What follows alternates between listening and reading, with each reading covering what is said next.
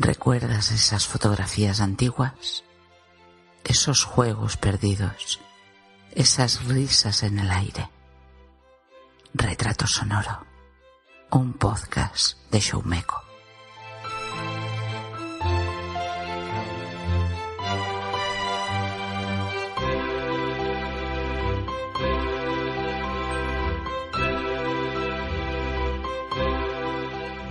Hola, soy Fidel y estás escuchando el retrato sonoro de Carol y el angustiómetro. ¿O era el asfixiómetro? Pues vamos ya con la categoría de mejor podcast de categoría sociedad. Tenemos como finalistas a Cuando los niños duermen, Entre trabajadores, Gaturris, Guiller y yo, y Retrato sonoro. Y para presentar este premio, por favor, un fuertísimo aplauso para Salvi Melguizo de Ladrando en la Nube sobre Perros y el Rincón de Fisioterapia.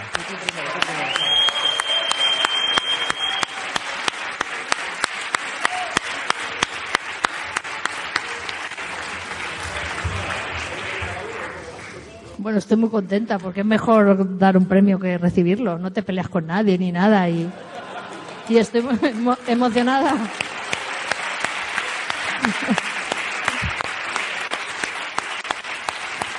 Y estoy muy emocionada con el señor Palmeiro porque se fue a Coruña y a la ONCE a que hicieran en braille esta nominación. Así que no sé si es porno lo que hay aquí, pero. El premio es para Retrato Sonoro.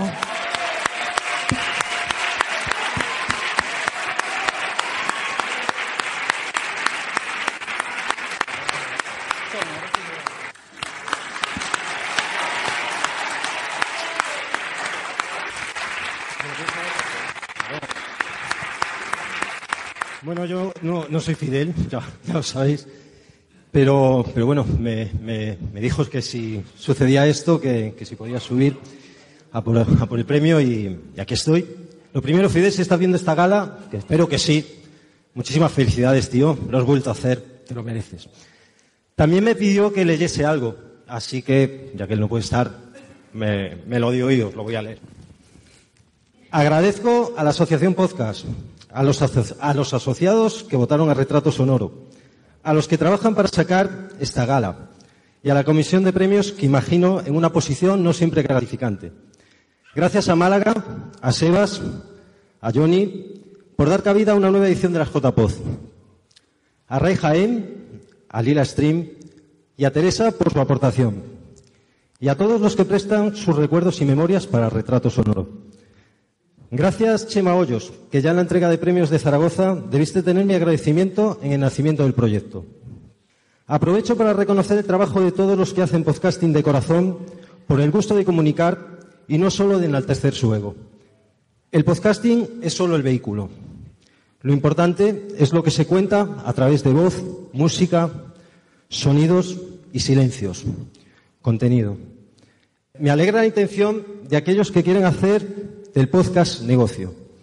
Ojalá les llegue el éxito, pues cuando lo obtengan fuera del círculo de este, de la comunidad que siempre ha venido a las jornadas de podcasting, será señal inequívoca de que los buenos contenidos y, y los grandes comunicadores sobresalen más que la herramienta en sí. Sobresalid por hacer buenos contenidos y no solo por meter la cabeza sí o sí. Una crítica a los nuevos que han aterrizado para aprovecharse del evento JPOZ. El evento funcionaba y funciona. Todo lo que se modifique o profesionalice es usurpar su identidad. La identidad de la gente que acude a él, que sois muchos de los que estáis aquí.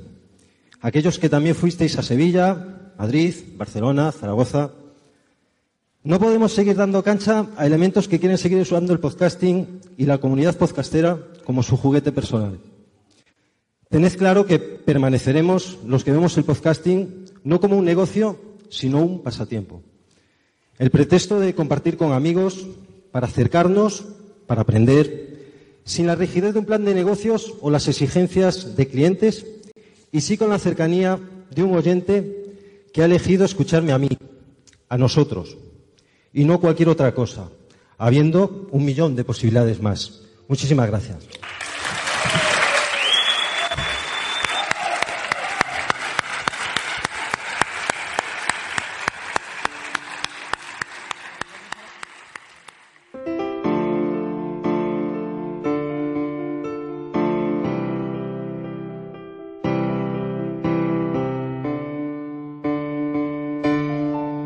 En el capítulo anterior de Retrato Sonoro, el de Manuela y el Campanario Protector, me dijiste que era una obra maestra, que cada capítulo era mejor que el anterior, que sé contar historias con elegancia y calidad.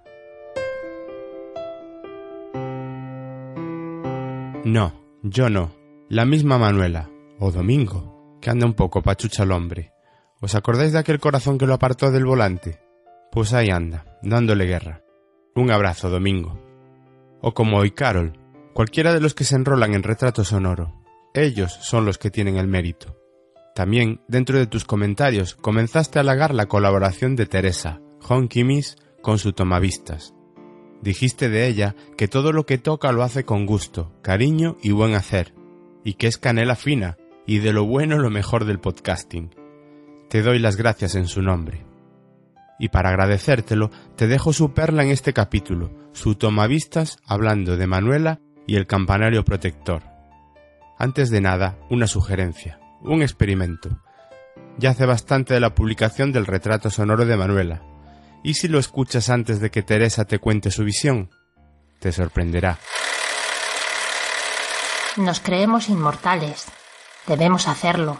Si no tuviésemos esa falsa sensación, no podríamos levantarnos cada mañana. ¿Para qué? Es mentira que tengamos toda la vida por delante. Lo mismo sí, pero ¿y si no? Y lo sabemos. Pero nos hace falta pensar que quizás los otros no, pero nosotros sí que vamos a cerrar el círculo por completo.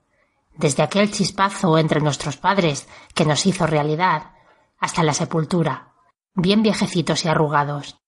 Y aunque sabemos que podría ser, pero también podría no ser, Hacemos como que sí, que sí será. Nosotros sí que terminaremos la partida del juego de la oca que es la vida, sin caer en la casilla de la calavera demasiado pronto. Asumimos que habrá algún traspiés en el laberinto, o un parón temporal en el pozo, pero nos resistimos a pensar demasiado a menudo en que lo raro es estar vivo.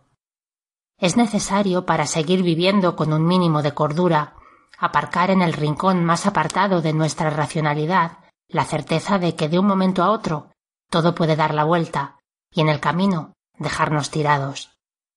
Pero ¿qué pasa cuando la realidad nos da un revolcón y nos recuerda nuestro autoengaño?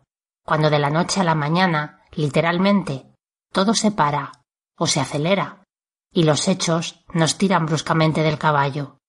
Pues pueden pasar dos cosas, que el golpe sea fatal y no lo contemos, comprobando que estábamos en lo cierto, que sí que éramos tan frágiles como suponíamos, o que solo sea un susto, del que salgamos magullados, incluso marcados para siempre, pero vivos. Y puede que esa marca indeleble, esa experiencia que pudo acabar con nosotros y no lo hizo, termine siendo una retorcida bendición.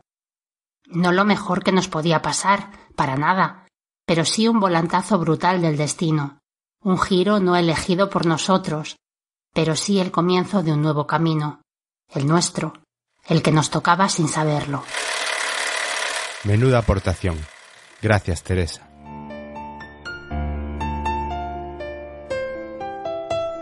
Y hoy te traigo a Carolina, Carol. Carola nos hablará de su estancia en la Armada, en la Marina. Sí, hablamos con una mujer que forma parte de nuestros ejércitos. El título del retrato sonoro de hoy es Carol y el angustiómetro, o era el asfixiómetro. Posteriormente a la charla mantenida con ella, me aclaró que realmente es la segunda opción, asfixiómetro. Y te preguntarás, ¿eso qué es lo que es? Escucha el podcast y lo sabrás enseguida. Tenemos a una mujer que en un momento de su vida tomó una decisión importante. Usó como guía una rosa de los vientos con rumbo desconocido. El rumbo que depara la vida, la de ella y todos, y decidió con la incerteza de saber dónde acabará su ruta. Ella decidió arremangarse y enrolarse. ¿Por qué? ¿Qué vivió?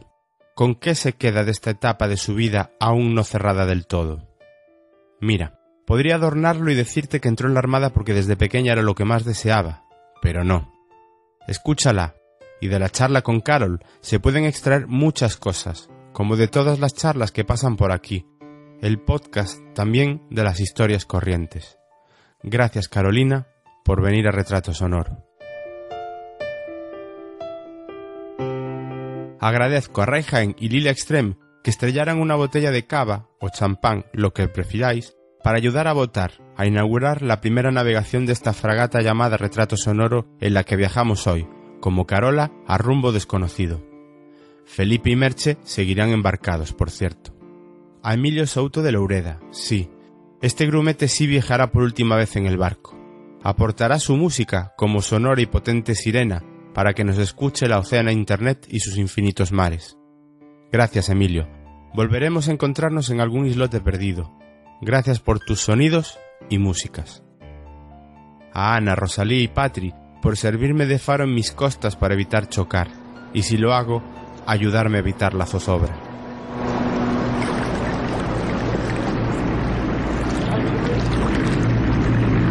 Venga. No dejemos cabos sueltos en cubierta que no queremos sustos. Hacemos anclas y subamos a la fragata que capitanea hoy Carol.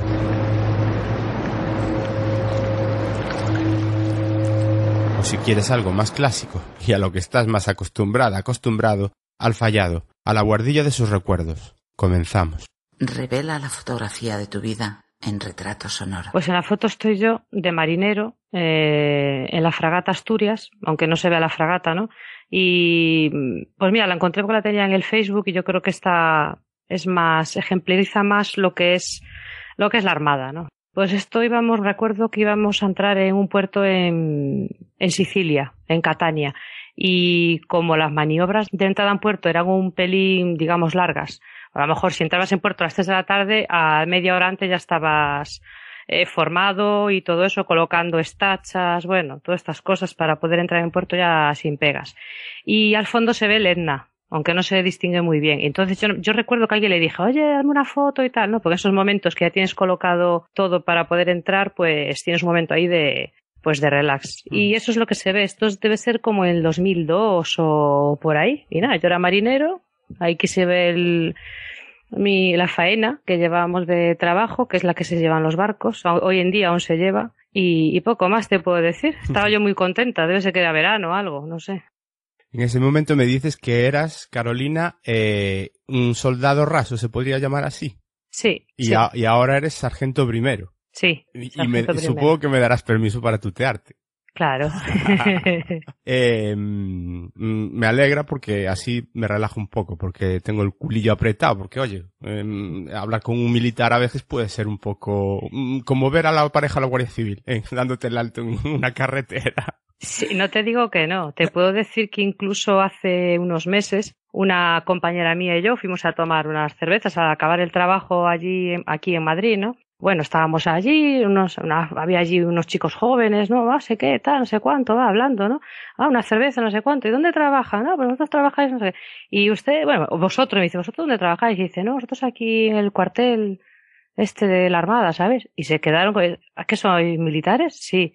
Y nos empezaron a hablar de usted. Y yo me quedé mirando para mi amiga y dije, ¿nos está hablando de usted? Se pusieron todos serios. dije yo, Jesús, ¿sabes? Ni que aquí fuéramos a, Ya, o sea, eso- a dar un golpe de estado o algo. claro. Me hizo mucha gracia, aunque en, en parte me dio un poco de, de pena. Digo yo, jova, ¿qué idea tiene la gente de, de los militares, no? No sé. Sí, bueno, eso supongo que, que imagínate pues gente con más o menos con nuestra edad que se meta sacerdote. Mm, nunca sabes, tienes esa educación en el que, que hay que tener cierto respeto a... A ver, el respeto no va en el tratamiento de usted. Pero se quedaron así como un poco, ¿sabes? Más serios. Se cambiaron ya la forma hasta que le dijimos, mira, que, mm, que no para de, de- de tú y que, no sé, es que no sabíamos cómo reaccionar a esa, a ese cambio de, de forma de ser con, con nosotras dos. Bueno, estáis en vuestra jurisdicción, como para poner... Sí. Bueno, pues la sargento Carolina Dodeiros, amiga, compañera de estudios, de quien os habla hacia finales de los años 90, principio de la década de los de- 2000, se dice así, Sí. la década de los 2000. Has contado lo que se ve en la foto, pero supongo que la decisión de entrar en la Marina no es una lucecita que se enciende un día y dices, pues voy a echar una instancia. ¿Cómo surge? Eh, ¿Cuándo decides ingresar en la Armada y por qué? ¿Qué te empujó? Pues mira, yo es que funciona bastante impulsos, ¿no?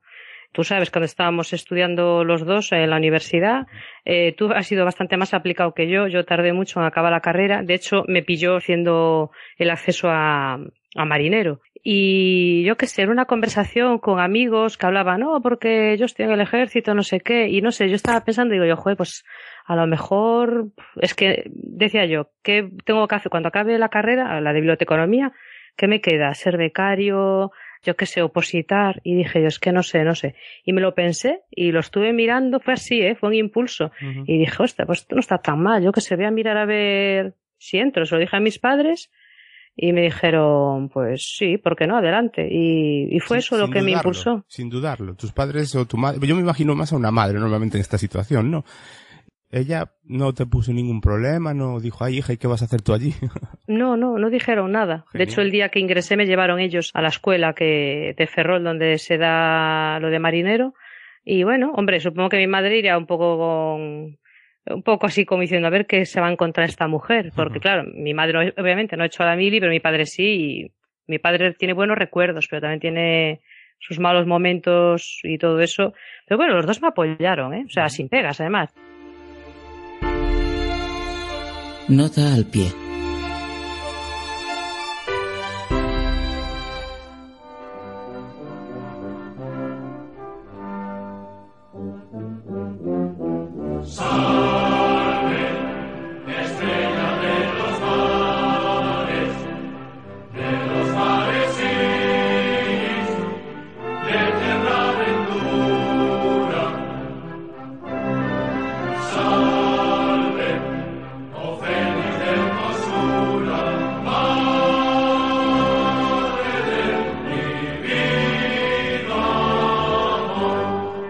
Carolina forma parte de la Armada Española, que es la vertiente marítima de las Fuerzas Armadas y cuyo origen se remonta al siglo XV, de la unión de las marinas del Reino de Castilla y de la Corona de Aragón. Ese nacimiento, ese germen al que me refiero es simplemente tener una flota de barcos a disposición del Reino de España, contratados para determinadas campañas, no pertenecientes o no formando parte del patrimonio dependiente de la corona. No. Esta armada fue la que intentó el asalto a la corona inglesa hacia finales del siglo XVI, bajo el reinado de Felipe II, y que te sonará por ser llamada Armada Invencible. Aunque esa es una historia que podéis encontrar en un capítulo de otro podcast en el que participo, NTT Podcast y su capítulo número 4. Spam. Entre sus logros podemos contar el descubrimiento de América, la primera vuelta al mundo de Juan Sebastián Elcano, aunque la Armada tal como se puede considerar hoy en día es la que existe desde que se establecieron los Borbones en la corona española. Se la tiene como la Armada más poderosa del mundo entre los siglos XVI y XVII, aunque su poderío se alargó casi hasta llegado el siglo XX. Sus principales bases están en Rota, Ferrol, San Fernando, Cartagena y Las Palmas. Alguno de los nombres lo escuchas en la conversación con Carol. Hoy, fuentes de la Armada dicen que puede ser la séptima más poderosa del mundo, superada solo por Estados Unidos, Rusia, Inglaterra, Francia, Japón e Italia.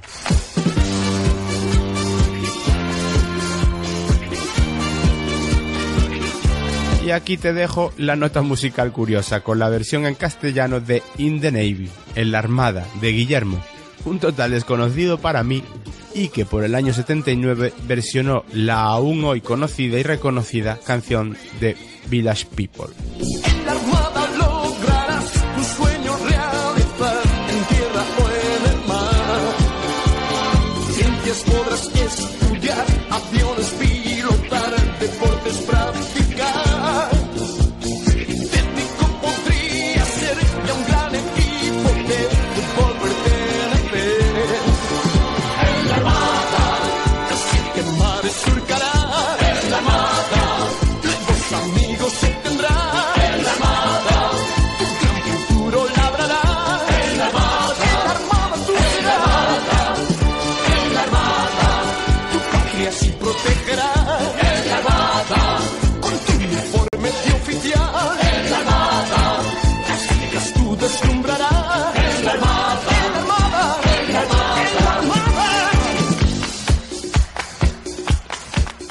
¿Y el proceso cómo es? A ver, yo si tuviese, vamos a imaginar que, bueno, en tu caso, pues ya estábamos hablando de que llegó un poquito tarde porque mm, estabas estudiando, estabas pensando en otras cosas cuando decides hacerlo. Pero bueno, yo me imagino ahora un chaval, pues de 18, 20 años, Mm. y veo que esto puede ser una salida laboral. ¿Qué hago? Sí. Eh, ¿Qué requisitos hay de acceso? ¿Qué pruebas? ¿Qué evaluaciones?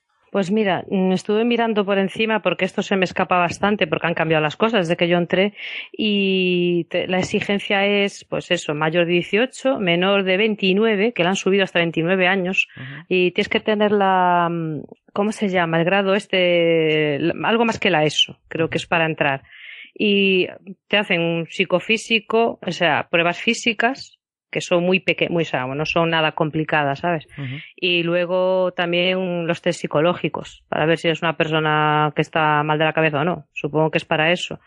Y, y creo que ah, también te- el tallaje, que tienes que medir más de 1,55, me- menos de 2 metros, pero bueno, creo que en épocas de carestía de personal estas cosas las suelen pasar un poquito... Se van flexi- flexibilizando, ¿no? Claro, tienes que poner unas normas, obviamente, pero luego, bueno, más o menos, si mides 1,55 o 54 no te van a decir que no entres, Ya. ¿sabes? Sí, y luego lo de penados y rebeldes también, que si tienes alguna cosa de justicia por ahí pendiente tampoco puedes entrar. Ya. Y después, em, en el, eh, ya, bueno, eso es para acceder, mm, ya es un mínimo. Pero después, claro, ya Mm. entras en el cuerpo, digamos, como todo el mundo, a hacer, pues, mm, una instrucción, me imagino, ¿no? O sea, yo estoy pensando desde mi punto de vista de cuñado, porque yo como no me fui de los objetores, pues tampoco sé cómo funciona. Y, y claro, después, una vez que estás dentro, pues habrá gente, pues, que quiere ir escalando. Supongo que eso ya depende de la formación que tengas, eh, Mm. de fuera, o eh, desde dentro puedes escalar posiciones. Sí, desde dentro se puede, se puede entrar. Y ahora, bueno, eh, han abierto mucho la mano. Hace años, para, por ejemplo, para, este- para pasar de, de lo que es marinería y tropa, la, la escala de marinería y tropa, que se llama así, a la de suboficiales, era por acceso interno. Tú tenías que estar primero de marinero y luego, ¿sabes? Unos años, marinero, cabo segundo, cabo primero, y luego ir a sargento, ¿no? Ahora puedes entrar en directo desde la calle. Yo creo que te exige un técnico superior para eso.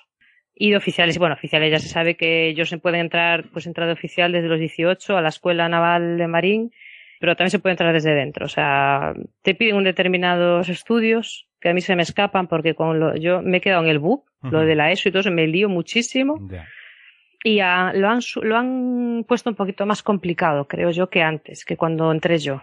Yo no tuve pegas porque tenía la carrera, pero antes eh, pues te hacían unas equivalencias para que la gente entrase de su oficial. Pero con lo de Bolonia eh, se ha complicado un poquito más, ¿sabes? Con el plan Bolonia. Eh, la- esta conversación tiene un aliciente y es que eres una mujer en- metida en el ejército. Quizá de una manera inconsciente yo voy a poder llegar a, a caer en eso que se denominan a veces micromachismos, sobre todo lingüísticos. Pero bueno, no es nada intencionado. Está claro que esta conversación resulta mucho más interesante porque eres mujer dentro de un cuerpo militar. Y me servirá y supongo que al que escucha también, eh, para aprender sobre experiencias, recuerdos y, y retos que supongo tendrías que superar. Pero vamos a ir hablando de eso un poquito. Cuando tú entras, eh, supongo que alguna mujer más entraría, como tú. No sé si recuerdas exactamente, o alguna compañera que entrara al mismo tiempo que tú. Tú dices que estabas estudiando eh, biblioteconomía. Otras mujeres que entraron al mismo tiempo que tú, que recuerdes, o de otros casos que sepas, ¿de dónde venían más o menos? ¿De a qué se dedicaban antes de entrar en, en la Armada? Eh, pues, hombre, yo, compañeras mías, éramos unas cuantas. Y, ya te digo, tengo, teniendo contacto con ellas porque eso, lo que los amigos de la mili es tal cual, para toda la vida. Y aunque no nos veamos mucho, pero aún de vez en cuando hablábamos y nos vemos. Y había una de ellas que era diplomada en logopedia. Lo que pasa es que esta chica, pues se fue, a los años se fue a la Policía Nacional, opósito y se fue del ejército. Y luego el resto, pues había muchas chiquillas de 18 años y yo creo que lo que tenían era, pues, eh, básica, ¿sabes? Era octavo de GB o algo así. No había mucha gente con carrera. Ya. Muchas mujeres con carrera no había, entonces. Ese camino que me acabas de comentar de otros, de otras compañeras, eh, suele ser bastante habitual, ¿no? El que una persona que entra al ejército que después acabe derivando otros cuerpos de seguridad del Estado, pues a bomberos, a policías y, mm. similares. sí, sí, a la Guardia Civil sobre todo porque la Guardia Civil tiene unas plazas en exclusiva para, para el ejército. Entonces la gente aprovecha hace, pues, y dice, pues primero estoy aquí, pues yo qué sé, ganando un sueldo y mientras oposito para la Guardia Civil y si tengo suerte pues me cambio a la Guardia Civil. Bastante, bastante se da eso. ¿Qué haces hoy en la, en la Armada tú? Pues yo soy administrativa. Ahora mismo, bueno, lo fui desde el 2001, ¿no? Desde que yo entré soy administrativa, pero ahora estoy en una oficina, en el cuartel general de la Armada, en Madrid. Llevamos asuntos de personal, instancias, eh, recursos de alzada, eh, cosas así. ¿Algún botón próximo a tu mes o tu espacio de trabajo que pueda desencadenar un cruce de misiles con Corea del Norte? No, yo no tengo esa opción. yo creo que esa debe estar en el Ministerio de Defensa. Yo creo que ni en la Armada deben de tener ese botón. Esperemos que no, no vaya a ser. Eh, bueno, esto los que escuchan Retrato Sonoro pueden imaginar en qué va, en qué va de relación con la conversación aquella con, con Alejandro Cao de Venos. Eh, cuéntame un poquito cuál es la evolución del acceso al ejército de las mujeres. Eh, por lo que me parece que he leído, no sé, a lo mejor mm. puedo estar equivocado, solo podíais entrar en determinadas escalas y cuerpos. Y eso con el tiempo se amplió para que pudierais llegar pues, a escalas de los llamados, y aquí sí que necesito un poco tu ayuda y aclaración. Eh, de, eh, se dice las soldados rasos. Sí, las soldados. Es que eso de raso yo creo que es más de, de la mili. Ahora es, los soldados, simple, simplemente. Para que veáis que me he quedado en, en historia de la puta mili. Normal. Eh, no, ahora son la es la soldado, la cabo, tal. Pues las mujeres efectivamente empezaron a entrar en el 88, era, eh, eran cuerpos específicos, parece ser, para mujeres, que era más bien pues sanitario, o sea, médico, enfermero, esas cosas. Y creo que luego las integraron y poco a poco se fueron integrando en todas las escalas. Y de hecho, pues ya te digo, desde el 88 ahora te puedo decir, mira, la Armada, por ejemplo, tenemos una capitán de fragata. Y me dices, ¿tú eso qué es? Porque la gente siempre conoce tierra, ¿no? Pues una capitán de fragata es un teniente coronel. O sea, es la primera mujer y esa mujer yo no sé cuándo entró, pero seguramente es de esa época. Sí, hubo una evolución bastante grande. Al principio estaban bastante capados lo que es los destinos. Lo entiendo perfectamente porque no estaban adaptados ni la gente, la mentalidad de la gente no está adaptada para eso, ni, ni las instalaciones, seguramente ahora cada vez más. Y ya había destinos capados para nosotras como submarinos y ciertas cosas así, pero luego mm, ahora ya no hay. De hecho, creo que la Armada Española debe ser de las pocas donde no hay restricciones para las mujeres en cuanto a destinos. Y en, vamos a ver, en el tratamiento entre los diferentes mm, mm. elementos que podéis formar un, en la Armada, eh, ¿cómo está el tratamiento? Es decir, ¿qué palabras se pueden usar o no y si hay una formación en el ejército para... Se suele hacer en todas las administraciones, por de ahí mi pregunta, y es este, esta formación en un lenguaje no sexista, en igualdad. Eh, ¿Se forma al personal en este aspecto? Yo cuando entré, no, desde luego. No sé ahora lo que dan en las escuelas, no sé si tienen una, asignatura de lenguaje no sexista o algo así. Yo sinceramente no lo sé, pero yo creo que lo dudo. Lo que sí se han creado son determinados eh, observatorios de la mujer, por ejemplo, hay un para por si hay algún problema de acoso, de cosas así. También ahora se está haciendo cosas contra el acoso, tanto laboral como sexual. El laboral obviamente es para todo para todos los sexos y el sexual está enfocado en la mujer. Que no sé si eso a lo mejor con el tiempo lo cambiarán porque pues a veces hay acosos de hombres a hombres, o sea, y de mujeres a mujeres, que yo ya he visto de todos los casos, aquí y en todos los lados. Pero que yo sepa, no hay ninguna formación sobre eso. Por lo menos yo cuando, cuando entreno y cuando estuve en la escuela de suboficiales, tampoco. Lo que sí que dábamos era una asignatura que se llamaba mando, donde tú dabas una especie de ¿cómo decir? Cómo trata a la gente, ¿no?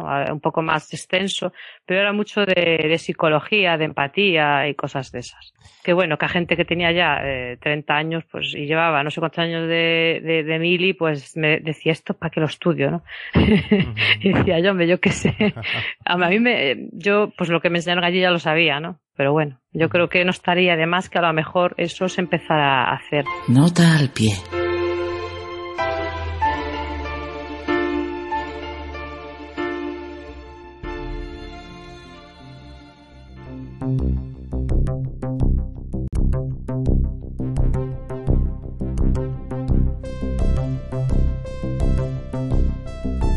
España es uno de los últimos países de la OTAN en permitir el acceso de la mujer al ejército, aunque es justo decir que hoy en día es uno de los que más ha avanzado en este sentido. Es el Real Decreto Ley 1-1988 del 22 de febrero el que permite tal incorporación. Es decir, llevamos 28 años de la presencia femenina en los ejércitos, aunque es un año después donde con la Ley 17-1989, la de régimen del militar profesional, la que especifica que no podrá haber en el ejército más diferencias entre hombres y mujeres, más allá de las lógicas por la condición física. En un primer momento no había un acceso total, las mujeres no podían acceder a puestos de tipo táctico, a unidades especiales como la Legión, operaciones especiales, paracaidistas, fuerzas de desembarco y submarinos o buques menores. El siguiente paso es en el año 1992 con otro Real Decreto que establece que se puede adquirir la condición de empleado militar, es decir, profesional, sin discriminación de sexo, pero seguimos con las restricciones a determinados puestos. En el año 99 se crea la Ley de Régimen Personal de las Fuerzas Armadas, suprimiéndose las limitaciones que te comentaba antes de acceso a determinados cuerpos, y presenta medidas relativas a la maternidad. Por ejemplo, el posponer una prueba física si se está embarazada o en periodo de lactancia. Y también en relación a la conciliación de la vida laboral y familiar. Por ejemplo, se reservan destinos a madres que necesitan cuidar a sus hijos y se establecen sistemas de retribución que no vulneren la capacidad económica de aquellas y aquellos que se acogen a licencias de maternidad o paternidad. Ya en 2005 se crea el Observatorio de la Mujer encargado de estudiar y analizar la presencia de las mujeres en las Fuerzas Armadas. En 2007, nueva ley de carrera militar, y en ella ya se introducen elementos imprescindibles sobre cómo gestionar, por ejemplo, casos de acoso sexual ley paralela, por cierto, a aquella de paridad o igualdad entre hombres o mujeres, la que levantó aquella polvareda en sectores porque preconizaba, por ejemplo, y de manera muy visual, que en el gobierno pudiese haber la misma cantidad de mujeres y hombres, es decir, ministros y ministras. El gobierno Zapatero, ¿te acuerdas? Aunque se ha mejorado muchísimo, las leyes presentan todavía lagunas, y es que parece que si una mujer se queda embarazada, el tiempo que esté, digamos, retirada del servicio militar por esta causa no computa como antigüedad para conseguir ascensos. Algo de camino queda. Como hablé con Carolina en un primer momento, comentamos si la Armada es la fuerza militar con menos mujeres, pero no es así.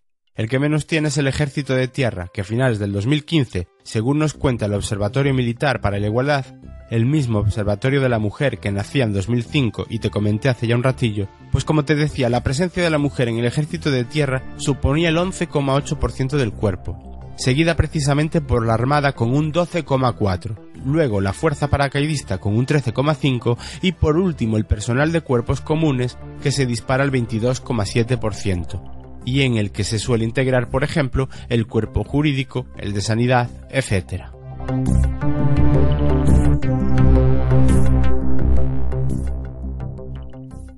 y tú mm, ponte un poquito en la situación que recuerdes de algo, pues un mes o dos antes de saber que ya te ibas para allá, que ya ibas a entrar.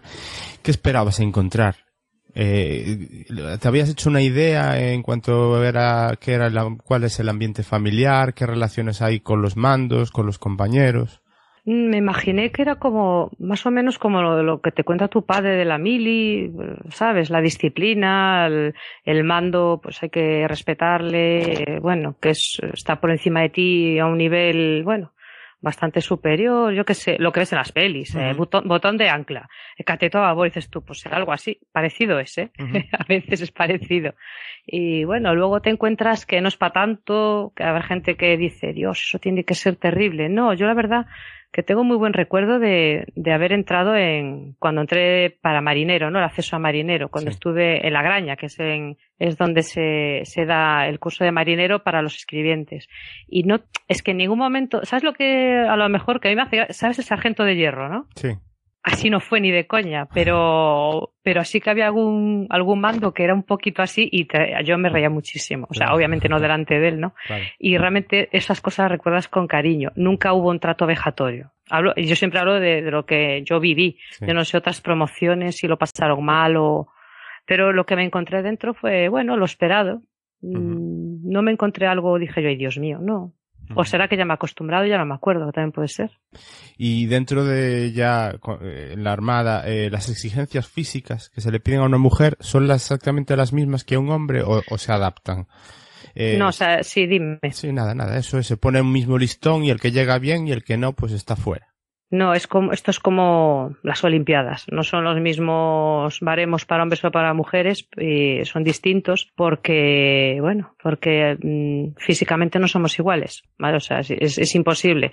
Hay, bueno, hay mujeres que son mejores que muchos hombres, Sí, pero sí. lo normal, no digo que sean los hombres mejores, sino que la físico, físicamente Sí. somos distintos. Mm. Y son distintas, sí. Que a mí me llega de sobra. Eh, creo que hay un curso, mm, y no quiero, estuve mirando por ahí, pero no encontré nada que es el de operaciones especiales, que es, eh, creo que sí que te exigen lo mismo.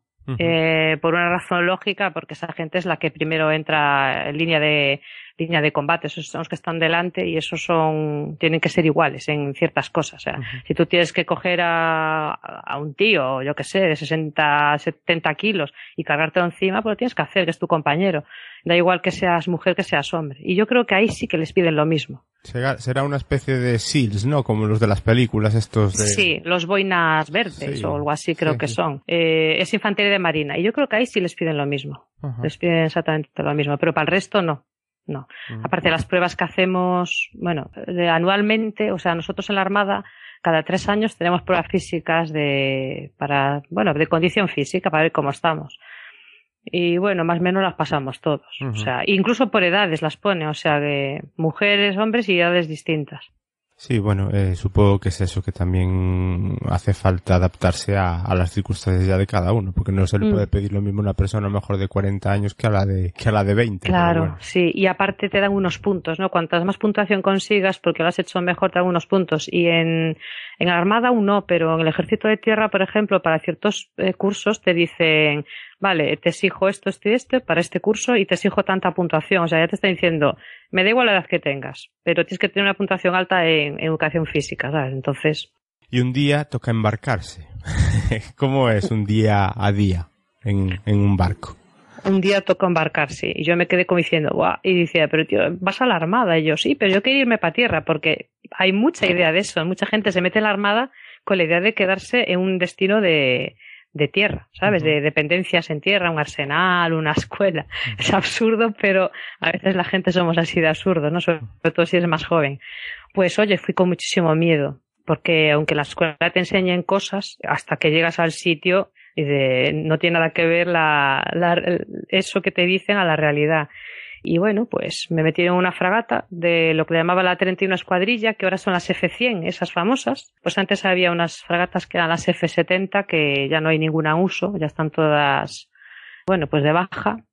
Y nada, me metí allí y pues creo que estuvimos sin navegar pues una semana, 15 días desde que yo entré. Entonces la vida es normal allí. Cuando estás en tierra en un barco es como si estuvieses en una oficina, ¿sabes? Entras, vas a tu oficina o a donde te corresponda. Yo en mi caso es una oficina, haces tu trabajo y a las dos y media por ahí te vas a tu casa, ¿no? Pero navegar ya es otro tema, eso ya es distinto. Yo me acuerdo que la primera navegación que hice con la fragata fue una prueba de mar, que le llaman, que es eh, salir a la ría de Ferrol, llegar a, a la zona de la Torre de Hércules y por esa zona y dar vueltas con el barco y probar las máquinas y probar el barco a ver cómo va. Y me mareé tantísimo. Yo estaba, además yo estaba arriba en el puente porque al ser eh, administrativo, aunque fuese marinero, yo digamos que era, eh, ¿cómo decirlo? La segunda de un cabo primero, ¿no? O sea, estaba con el mismo número que ese, porque nosotros en los barcos vamos por números. Y yo era la bis de ese cabo primero, con lo cual hacía lo mismo que él. Y a mí me tocaba ir en el puente cuando estábamos navegando, pues para coger las incidencias que hubiera y tal. Yo casi muero, digo yo, madre mía. El comandante del barco se dio cuenta y dijo, hay alguien por aquí que se está mareando. Y yo, y yo dije, sí, sí, estaba fatal. Hacía muy mala mar y tal, bueno. y nada, eso fue, mm, ese fue mi bautizo de, Supongo, bautismo de mar toma. Claro, supongo que en- salvando las distancias, pues será como el que se destina a paracaidistas y le toca un día tiras en paracaídas. Eso es una prueba de fuego que, claro, no es lo mismo subirse a un barco que tiras en paracaídas porque lo otro es mucho Mm. más M- impactante. mucho ¿no? más jorobado. Yo, Claro. eso, las alturas no son conmigo. Claro, pero no será, supongo que no será el primer caso que se da que no se atreve a tirarse en paracaídas y pues tendrá que decidir cambiar de destino. Sí. Y, y- y el que, mm, vale, un mareíto pues tampoco tiene mayor importancia, me imagino, sobre todo porque se sabe que es la falta de costumbre, ¿no? Hombre, yo tenía una compañera que tuvo problemas digestivos de vomitar, de estar mareada siempre y de vomitar continuamente. Tuvo problemas en el esófago y todo. Hombre, no fue mi caso, ¿eh? Es que claro, si estás destinada, te toca estar ahí unos años obligatorios, además. Yo tenía un compromiso de tres años y en esos tres años yo no me podía, no podía cambiar de destino. Eran tres años en la fragata. Y bueno, gracias a Dios no, fue el momento porque no estaba acostumbrada, pero luego ya bien, ¿eh? o sea, bien, ya nunca me, bueno, me volví a marear un par de veces pasando por Finisterre, que parece que no, pero Finisterre tiene tela, Tiene, tiene. y ya no, no tuve más mareos. Por algo se le llama Costa de la Muerte, ¿no? Oh, va, totalmente, totalmente. Que ello Y- se mueve, madre mía. Eh, siempre se habla de la convivencia, de, de gran hermano, como Sí. ese experimento sociológico para ver cómo interactúa la gente dentro de un espacio cerrado. Pero Mm. eso es que la gente se olvida de los que os metéis en un barco o en un submarino.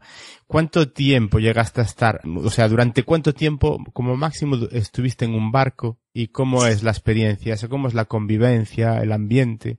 Pues eh, lo máximo que llegamos a estar sin tocar puerto navegando fueron 15 días. Ahora creo que se pueden echar más tiempo, pero las fragatas de antes, pues yo qué sé, tenía menos capacidad, yo creo. 15 días, o sea, aquello es, es, es un gran hermano, o sea, es un gran hermano. De hecho, cuando vuelves de navegar, te cuesta mucho desconectar, ¿sabes? Es como si estuvieras fuera del lugar todo el tiempo. Supongo que es lo mismo que le pasa a esta gente de tierra que va a misiones a Afganistán, a Líbano, porque no dejan de tener que estar metidos dentro de un, de un recinto cerrado. Pero es que el barco es que es tan pequeño que es, un- es complicado, es un gran hermano, ¿eh? es un gran hermano totalmente. Sí, sí, sí. Y eso, 15 días, eh, llegamos a puerto, la gente estaba como loca, estaba como loca. Eso fue, además, fue el 24 de, un 24 de diciembre. Ah, y estábamos yendo a Turquía. O sea, que estábamos haciendo una navegación de cuatro meses, que son las que se hacen ahora. Hoy en día se hacen, le han cambiado el nombre, pero bueno, fue una navegación de cuatro meses y fue bastante intensa, digamos, en esos, que estás viendo todo el día las mismas caras, haciendo lo mismo. O sea, es una rutina, el día de la marmota continuamente, continuamente. Es, es duro, es duro. Y llega, llega a afectar en el carácter, llegas a Sí. tener, mm, digamos que, mm, la piel fina. Sí, llegas a, llega el momento, yo he tenido mis crisis de me cago, en", ¿sabes? De- me acuerdo a mi cabo primero de decirle estoy hasta la, y digo yo me va a meter un puro porque me caga, ¿sabes? Y, y él, él no me dijo nada porque bueno, aparte de que me apreciaba, pues, pues sabía que estábamos ya un poco saturados, ¿no? Todo el mundo llega un momento que tiene que bueno, llegar a puerto, descansar, eh, salir a tomar unas copas, a cenar o lo que sea, y luego volver y, y hacer vida normal. Pero cuando sales a puerto, llegas a puerto extranjero, ¿eh? me refiero a fuera de, Sí, bueno, como si vas a Rota, o sea, o sea, a Cádiz, o sea, da igual. Sales, sales con tus amigos del barco, vas a los sitios donde está la gente del barco y es todo súper, y todo lo mismo, todo lo mismo, todo lo mismo, continuamente. Y es un poco, no sé, Eh, eh, digamos que os sirve para relajar un poco el- la sensación de mm, eh, limitación de espacio, de que no os podéis mover, entre comillas, pues con Mm. cierta facilidad o alejarse lo suficiente unos de otros, pero Sí. al final seguís estando juntos todo el tiempo. Es salir Sí. a tomar el aire, entre comillas, pues por otro ambiente, pero seguís siendo los mismos. sí, eh, No es supongo una que el no roce hace el cariño. No es una desconexión. No, no se puede, es, es imposible. O sea, yo, yo por lo menos no pude desconectar. Cuatro meses que, que me fui a navegar. y además nos tocaron dos navegaciones bastante seguidas, porque una de las fragatas que nos tenía que relevar, pues eh, se estropeó eh, o lo que fuera, no pudo salir. Nosotros tuvimos que coger, seguir, nos- o sea, seguir no, salir nosotros por ellos. O sea, que habíamos vuelto de una navegación larga de meses y tuvimos que volver a salir a los dos meses. O sea, fue, y es muy, no, no, no, yo por lo menos no fui capaz nunca de desconectar, pero tiene una parte muy bonita, o sea, lo de navegar tiene la parte bonita que es, aunque te diga que la convivencia a veces, el roce, ¿no? Pero lo echo mucho de menos. Ya. Pero ahora no iría a navegar. Con Ya, ya, 40 años, yo digo yo, que vayan los, los 18 años, y que conozcan lo que es la armada, que es, que es chulo. O sea, a lo mejor lo que no es tan bonito, pues es el trabajo rutinario y todas esas cosas, pero realmente no es feo. Se establece una relación que puede casi llegar a un nivel como el que puedes tener con unos hermanos, ¿no? Que, puedes estar peleando continuamente, pero no dejan de ser tus hermanos. Sí, sí, yo sigo, o sea, la gente con la que yo estaba en la fragata seguimos siendo amigos hoy y nos vemos bastante habitualmente. O sea, ese vínculo queda ahí yo creo que para toda la vida. Ya. Y durante el tiempo en que estáis en el barco, cuando te sales en barca durante cuatro meses, supongo que claro, que los trabajos que hay que hacer en el barco en el día a día son por turnos. No creo que estén, mm. estéis continuamente haciendo cosas y a dormir, continuamente haciendo cosas y a dormir. Supongo que habría ratos, o diga, horas muertas, vamos. ¿Cómo las empleabais? A dormir y a comer, te lo aseguro. Mira, es que nosotros eh, en, la, en, la, Armada las navegaciones se hacen por vigilancias, que le llaman, ¿no? Lo normal es que te pongan a cuatro vigilancias. Lo, lo que haces es repartirte las 24 horas del día en cuatro trozos. Y entonces tú tienes que estar seis horas trabajando y las otras las descansas, haces lo que tengas que hacer. A veces tienes que ir a la oficina a trabajar, etcétera. Es que cuando tú estás navegando, no estás en la oficina metido haciendo cosas, también las tienes que hacer, pero sueles tener otro puesto de trabajo a mayores. Por ejemplo, yo lo que te digo, estaba en el puente, o sea, en el puente cogiendo la, las derrotas, no me acuerdo, el, cuaderno de bitácora. Yo lo apuntaba a las cosas, que hay un cambio de rumbo, yo lo apuntaba, ¿no? Y luego, cuando acababa ahí, pues a lo mejor tenía que irme a la oficina, pues hacer la orden del día de mañana o lo que me mandase el cabo primero, que era mi jefe. Pero nosotros en la fragata no, en la fragata Asturias navegábamos a dos vigilancias. ¿Eso qué era? Que yo estaba en la primera vigilancia casi siempre, que era de 8 de la mañana a 2 de la tarde. De 2 de la tarde a 8 de la tarde dormía y mm. luego me levantaba de 8 a 2 de la mañana. De 8 de la tarde a 2 de la mañana trabajaba. Eso era matador, o sea, era matador. Ahora ya no se navega así, o casi nunca se navega así, porque es matador, o sea, la gente acaba muy cansada, ¿sabes? ¿Y qué haces? Pues claro, realmente tú dices, no, es que yo trabajo, eh, son de, de 8 a 2 y dices, bueno, ya salgo, ¿qué hago? Eh, si como, no duermo. Entonces digo, pues no, no como. Entonces muchas veces lo que hacías era hacer una comida y ya está, y te ibas a dormir para aprovechar el tiempo. Realmente no estabas esas horas descansando, estabas pues saliendo de la vigilancia, que si eso, que si te duchabas, que si dormías, bueno, era muy agotador. Pues estar 15 días así, pues la gente acaba un poquito muy estresada. Un poquito, no mucho. Muy, muy estresada. Y estamos hablando en una época en la que em, eh, no es como hoy, eh, no está tan lejos en el tiempo, ¿eh? Entiéndeme. No, Lo que pasa es que no, sí está lejos cambiado. en el tiempo con respecto a la generación esta de smartphones, de tablets, de, Mm. de- de cosas que todavía no estaban. No, Entonces- en el 2002, 2003, pues lo que había eran los, había los móviles normales. El que tuve, yo tuve un P900, que era el Sony Ericsson este que había, que era ya la, la leche moderno, pero no, un smartphone no era tampoco. No era smartphone. Pues lo que la gente llevaba era sus portátiles, eso sí, para ver pelis, series o Ajá. cosas que se pudieran haber descargado en su casa. Claro. Teníamos tele allí, ¿eh? Y a veces nos ponían, pues, vídeos o, o lo que fuera. Y lo que sí ponían siempre el canal internacional de televisión española, lo que era por satélite. Con lo cual, mm, todo el día con eso. Horroroso. Digo, "Guau". Y otra cosa que podías hacer a lo mejor era, pues, eso. La gente a lo mejor quedaba para echar unas cartas o algo.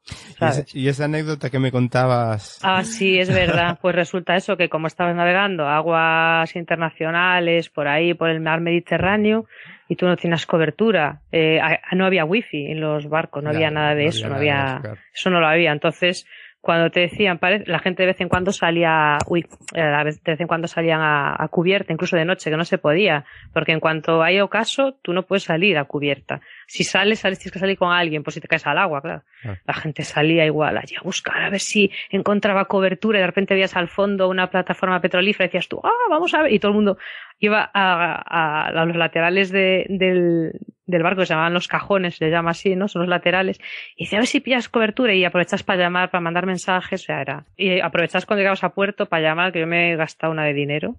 Uf, madre mía. Ahora no, ahora ya van con wifi y los, los, los barcos y por lo general tienen, es como si estuviera, no en casa, ¿no? Pero bueno, es mucho más, más llevadero. Retrato sonoro, una instantánea de tu memoria. ¿Te acuerdas de lo que me contaste una vez? y quieres compartirlo con los demás.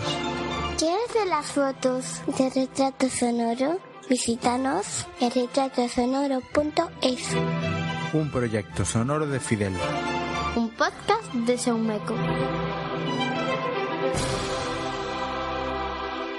Y ah, volviendo un poquito al tema este de, de la irrupción de la mujer dentro de un Mm. cuerpo militar, em, el estar en- encerrado en un barco todo lo complica, por lo que hablamos, porque son muchas horas juntos y todo este tipo de cosas. Supongo que a Mm. lo mejor los que tuvieran cierta predisposición machista mm, lo pasarían especialmente mal.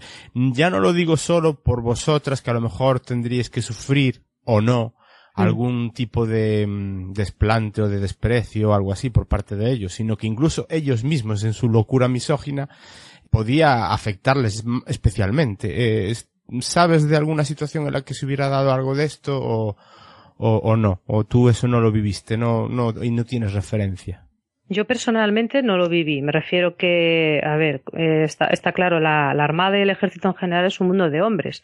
La mayor parte son hombres. Yo no sé cuál es la proporción, pero si ahora vamos a poner que hay cuántos suboficiales en la Armada puede haber ahora, no sé, hay muchísimos.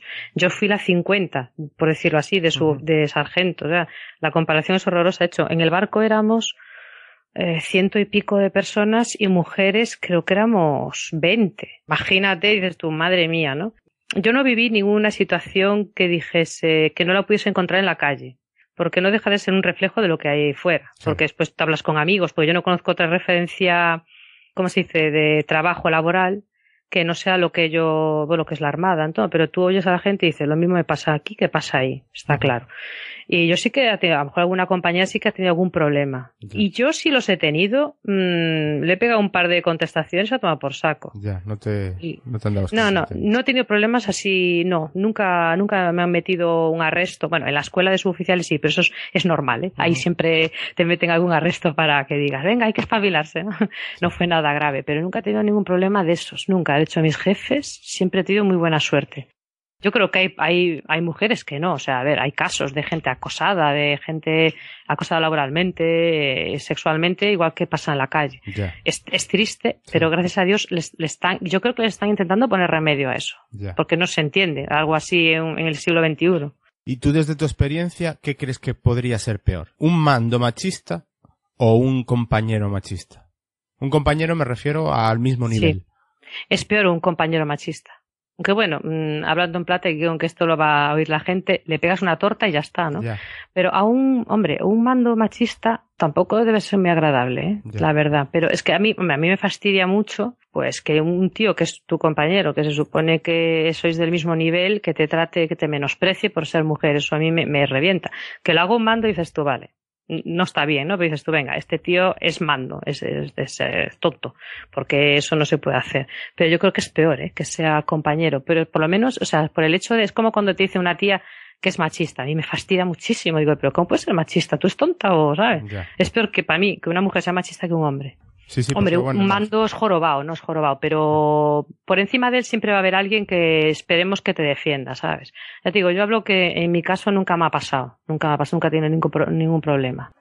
Y bueno, ya me estás diciendo cómo actuarías tú, pero bueno, supongo que la predisposición en general eh, sería la de mm, hacer un caso omiso o a, pues eso, cualquier barbaridad que se os pudiera decir o incluso una actitud, porque muchas veces ya no es lo que se os diga, sino lo cómo se actúa con respecto a, a vosotras.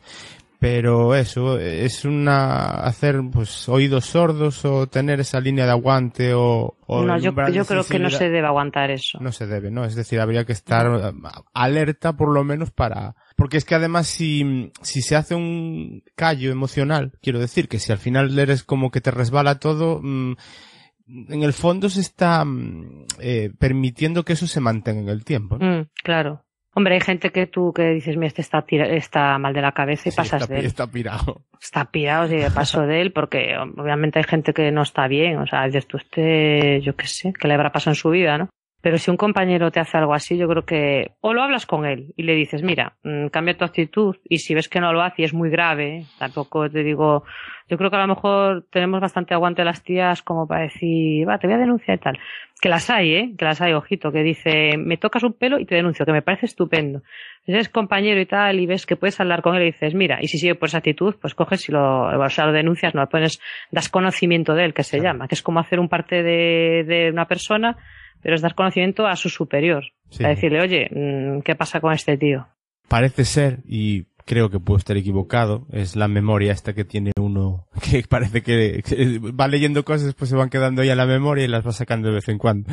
Puede ser que la Marina, eh, la Armada sea de las, mm, de entre todas las fuerzas armadas, fuerzas militares en, en, España, la que menos demanda tiene entre las mujeres. Pues no lo sé, pero puede ser que sí, porque no, está- o sea, te dicen que te vas a meter en un barco y te tiene que echar para atrás, porque al fin y al cabo en el ejército de tierra y en el ejército del aire pues están en, en destinos en su casa. Bueno, en su casa, me estoy expresando mal, ¿no? Me refiero que tienen horario de oficina, ¿no? Sí, sí, sí. Únicamente que tengan que ir de continuada, que le llaman hacer maniobras de estas de kilómetros, que tengan que hacer maniobras fuera de casa durante una semana.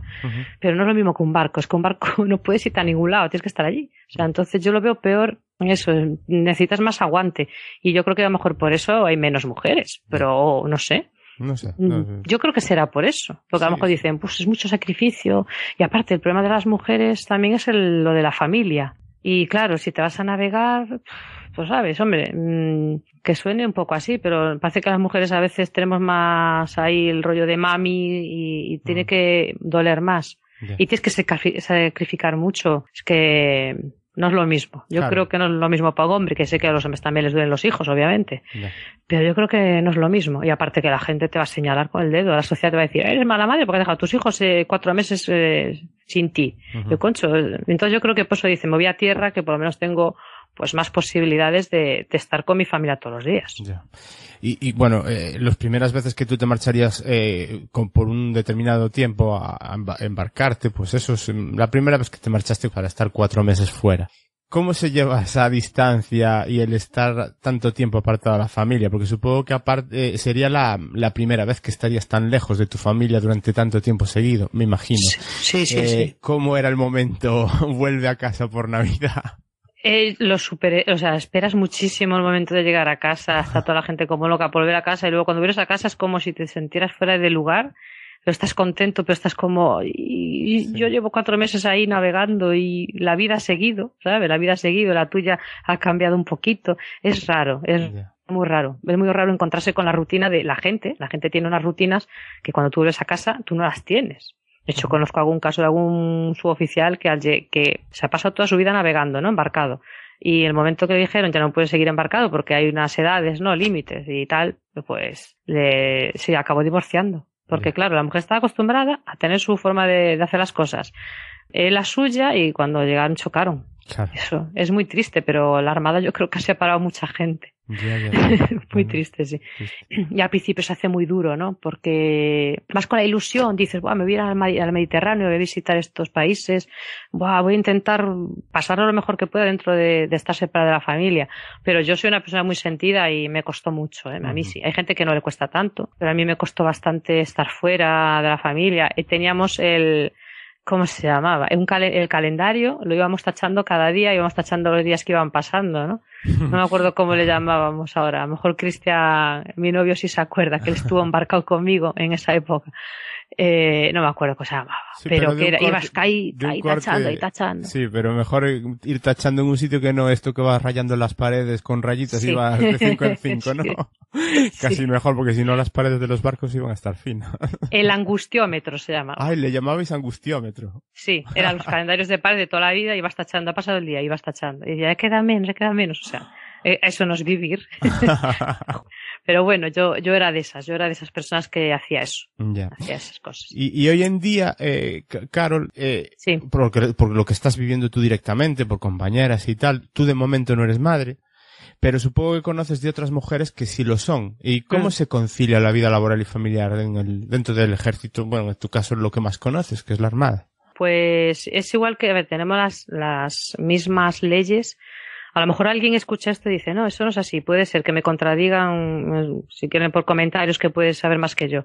Pero las leyes son las mismas de, de la administración pública, pero con salvedades, ¿no? Porque nosotros montamos guardias y navegamos, etcétera.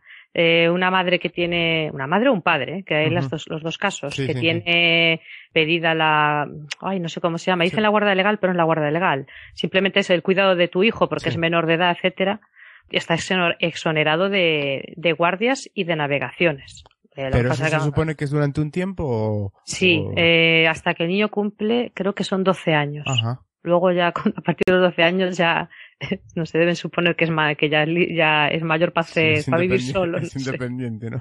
Se puede Sí. alquilar su piso y o sea, No sé, yo digo, bueno, yo no entro, yo no tengo hijos ni creo Ya. que los vaya a tener tampoco, así que y se hace eso. Y cada vez hay más hombres que piden eso, ¿eh? que es la, le llaman la concilia, la conciliación familiar. ¿Y casos de guarderías en cuarteles también se da? Que yo sepa, en el Ministerio de Defensa hay uno, hay una guardería. Pero dentro Sí. del el gran edificio del Ministerio de Sí, Defensa. creo ¿no? que se puso, según me dijeron, yo no sé si es una leyenda urbana, pero creo que hay una guardería en el Ministerio de Defensa dentro de lo que es el, el edificio, allí en la Castellana está, en el Paseo de la Castellana, que tiene una guardería desde que fue la ministra Chacón, cuando salió ministra de, de Defensa, parece ser que la crearon, no sé si porque ella, pues supongo que a lo mejor pasa lo típico, empatía, me pasa a mí, lo hago, ¿sabes? Sí, sí, sí. sí. Pero después tenemos guarderías de, de armadas, sí hay, pero no están en los No cuarteles. están en los cuarteles, vale. No, O sea, se quería fuera del poner ambiente, una, fami- del ambiente militar, quiero decir. Mm, No, en el nuestro se quería poner una, pero no sé si al final harán o no, porque hay mucha, muchas, mucha gente en nuestro cuartel. Pero no, están fuera, están más alejadas. A ver las ailas, pero, pero no están dentro de, de los cuarteles. Y la crisis. Eh, a ver, mm, ¿cómo afecta a los recursos militares? Es, eh, yo no sé si es un tema mm, delicado o no. Eh, aparte de los recursos, es decir, tú en, en vuestro día a día notáis que hay ciertas carestías de cosas por el hecho en sí de los recortes y todas estas cosas. Y si eso crees que pudo afectar en algún momento de estos últimos años a esa normalización de la mujer en el ejército. Hombre, la carestía esta de, de la, la crisis eh, empezó hace unos años, pues mira, ¿cómo decirte? Es en cuanto a material de, de oficina. Ya, ya, Es que lo es otro- lo que, lo que te afecta más directamente. Efectivamente, y si se ha recortado, tenemos planes de austeridad, de, oye, apaga las luces, oye, eh, no dejes el grifo abierto, no uses el agua caliente a tu disposición, ¿sabes? Hay eso, hay un plan de austeridad que creo que lo habrá en todas las administraciones, yo creo, no estoy Sí. segura. Reutiliza los folios, eh, recicla, eso es lo que hay, y sí que hay recorte de, yo creo que es normal. ¿Y en, Es que ba- se- y en balas y escopetas? no tengo ni idea, hace mucho que no cojo una. Soy, mi- soy una militar de, de oficina, yo hace mucho que no cojo un arma. Mejor, mira, eso, eso que ganas. Desde que salí sargento, de hecho. Eh, me parece recordar que durante los años en los que sí se hablaba de que aquí, como dice el dicho, ¿no? Que se ataban los perros con longanizas, es decir, Sí. que, se- que había un montón de, de dinero y que todos éramos ricos Mm. y todas estas cosas. Eh, durante esa etapa se tuvo que recurrir a extranjeros o ciudadanos de países con acuerdos con España para cubrir vacantes dentro del ejército. ¿Eso sigue sucediendo hoy en día? ¿O se puede decir que ahora, cuando has, ha- ha habido una crisis laboral importante, la gente ha vuelto a Mm. pensar en el ejército como una salida laboral? Sí, está, ha pasado eso. O sea, bueno, yo cuando entré en el 2001 era una época bastante, creo que de bonanza Mm. Y no entraba mucha gente. De hecho, fue con mi, en mi promoción de, de entrada Marina, era cuando entraron los primeros argentinos y uruguayos que convivimos con ellos. Además, ellos llegaron creo que una semana más tarde que nosotros y fue una cosa súper curiosa. Mm, Aún tengo algún conocido por ahí, o sea, algún amigo de ellos, ¿no? de esa gente. Y es que se nota, es que esto es un reflejo, el ejército es un reflejo de la sociedad. O sea, eh, me acuerdo que, bueno, mi, el- mi novio estuvo, lo- yo lo conocí en la, en la fragata, pero allí éramos amigos, ¿no? Tú, bueno, no sé si sabes que yo estuve casada, yo me separé, de hecho, o sea, la Armada mm, me ha dado cosas, pero me ha quitado algunas otras, ¿sabes? Yo me separé haciendo el curso de, de suboficial, o sea, la distancia, o sea, es muy importante, está claro. Sí, sí. Y bueno, que estaba comentándote, porque mi novio fue uno de los que eh, entró, o que hizo la mili, etcétera, y luego dijo, bueno, pues acabo mi, mi primer compromiso, el que es obligatorio, y me voy, porque bueno, pues prefiero ver qué, qué hay por fuera, ¿no? Porque sí, bueno, a lo mejor no tengo tantas posibilidades de ascender o tal. Y se fue a la calle porque había trabajo, muchísima gente se fue a la calle. Y él volvió a entrar luego. Cuando ya, cuando dijo, uy, cuando digo, voy a intentar, voy a volver a entrar, ¿no? Y, y sí se nota. Pero siguen entrando extranjeros, ¿eh? Sí, sí, siguen entrando bastantes.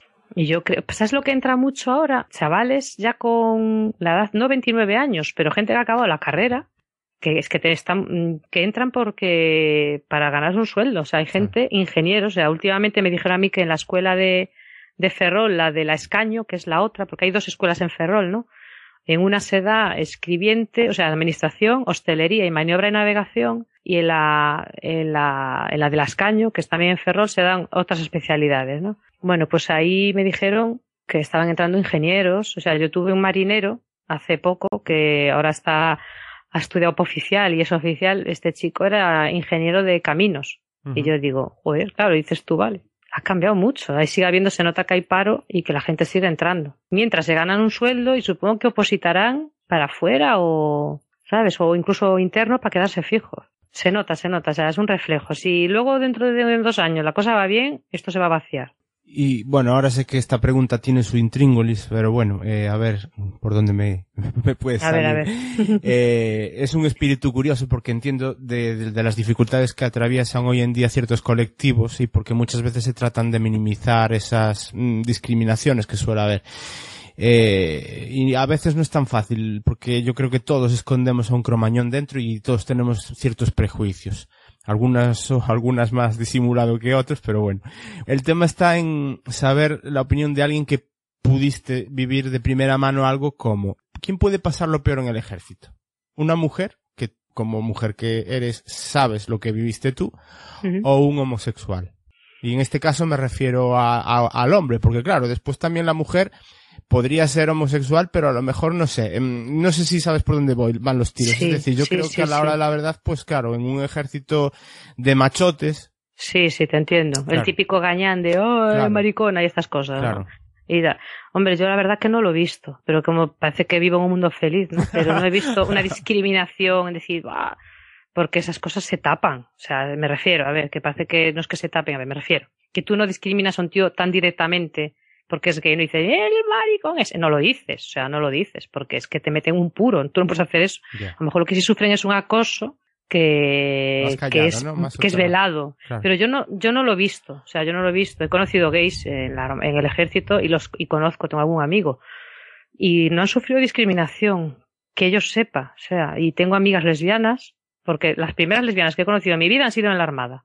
Que hay un montón, además, un montón de chicas que son lesbianas. Y yo no he visto que hayan sufrido ninguna discriminación. Tampoco es algo que se hable, que se hable muy abiertamente. Hombre, yo no sé si en otros trabajos civiles tú llegas y dices, hola, soy gay. No creo, ¿no? Pero no creo, no sé si hay algún problema porque tú llegues con tu pareja o algo. Es que, Bueno, no ya, sé. sa- ya sabes lo Mm, que, sí, pero al final lo que dices, que, que estamos en una sociedad en la que eh, realmente eh, todos los estamentos, todas las eh, diversificaciones que puede tener la sociedad son el reflejo de la sociedad que somos en conjunto. Y, Mm. y sí, que quizás la pregunta fue un poco absurda, pero es lo que, la idea que te haces, porque es lo que te digo.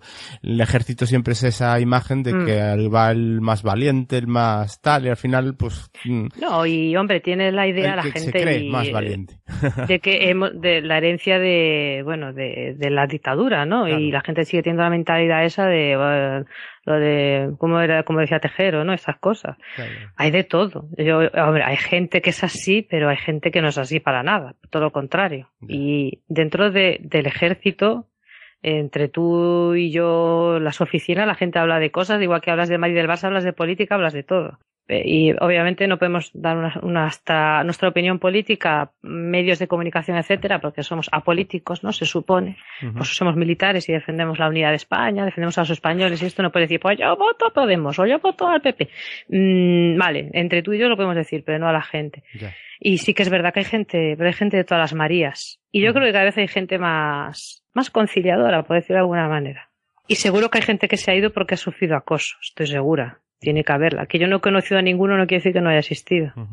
Vale. Y casos como el de Zaida Cantera, que fue tan conocido y tan hablado en medios de comunicación. eh, Pues eh, a mí me, me da mucha pena que esas cosas pasen. O sea, que una persona que parece ser que además era bastante buena oficial, que se haya ido porque un señor la estuvo acosando y nadie la defendió. A mí eso me parece un poco triste.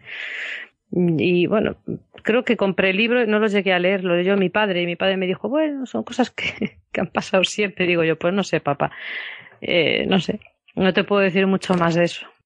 ¿Alguna anécdota que recuerdes especialmente eh, que en alguna de las salidas de embarco y en estos ratos que, como me dices, salíais a airearos un poco del ambiente enclaustrado? ¿Alguna barbaridad eh, por desahogo y este tipo de cosas que puedas contar y que sepas que, o, o, si no viviste, Sí. por lo menos te dijeron, ostras, tú sabes que han hecho esto, son hechos los, los otros. Sí, bueno, yo es que andaba con gente muy tranquilita, ¿eh? tengo que reconocer que, que sí, no es por echarme flores, pero siempre iba con gente que era bastante tranquilota, pero había algunos que iba en plan destroyer, sea, ese, ¡eh, oh, va! o sea, de, tiene, tenemos la fama los españoles de, de ir a países extranjeros, ¿no? De decían, oh, que ya aquí ya está la fragata tal, uh, y aquí no podemos entrar, ¿no? Que al final luego era mentira, porque iba a los sitios y no tenía pegas. De hecho, nos trataba muy bien la gente, pero sí que he oído de gente de, de eso, de pelearse, lo típico, las peleas de, ¿no? De borrachos, va, pero yo creo que han cambiado hasta las cosas en eso, tío, yo creo, porque, porque incluso mmm, la fama que tiene el, eh, el marino, ¿no? De bebedor y eso, eh, con las nuevas generaciones está cambiando un montón. Los nuevos suboficiales son súper tranquilotes, hacen deporte, no beben alcohol. Yo digo, juega, ¿cómo ha cambiado la cosa? Y anécdotas así de, sí, pues eso, de peleas, sí que me han contado. Sí, peleas me han contado. De, eh, pues esto es, eh, porque no sé qué le dijo a una chica en Turquía y vino uno que era el novio y le pegó. Y diciendo, madre mía. Pero yo dije, yo no quiero tampoco, ¿sabes? Porque eh, meterte en un lío de esos en un país eh, extranjero y más siendo Turquía, pues, sí, sí, sí. pues sé. ¿No? Estar los penales turcos, jaja, no esas cosas, ¿no? Bueno, pe- pero eso yo con, con esa gente no andaba. Claro, pero eso pasa también fuera del ambiente militar, porque no será la primera vez que hayas escuchado que los de un pueblo se van a otro pueblo de fiesta y por decirle algo a una mm. muchacha de ese pueblo han acabado a guantazo limpio. Pues eso mismo. Eh, El, el que es gañán es gañán, ¿sabes? Da igual que sea armada, que sea afuera. Pero nunca, yo nunca me he metido en esas cosas. ¿Qué va? Paso, paso. ahí va. Voy a, voy a ponerme un poquito la careta de Jorge Javier y voy a seguir un poquito con este Sálvame Deluxe miliciano. Y me has dicho que ha habido gente que se ha llegado a divorciar, entre Ujú. ellas tú, por eh, estar en el Armada. Eh, han salido parejas. Y, y- y es tu caso también. También. Su- se sucede con frecuencia. Sí, sí, sí, sí sucede. Tengo, tengo una, unos amigos que, que se conocieron en la fragata. Eh, luego es muy, muy habitual que entre gente del, del mismo barco hagas parejas y, luego incluso parejas serias, ¿eh? no de rollete y tal, no. Sí que suele pasar bastante, bastante. Normal porque, a ver, eh, te entienden un poco mejor, ¿no? Lo que es la, pues bueno, tus cosas de todos los días, tu trabajo, porque a lo mejor estás con una persona que no está en este mundo y no entiende de qué te quejas o te dice, jo, qué pesado, siempre con el mismo tema, ¿sabes?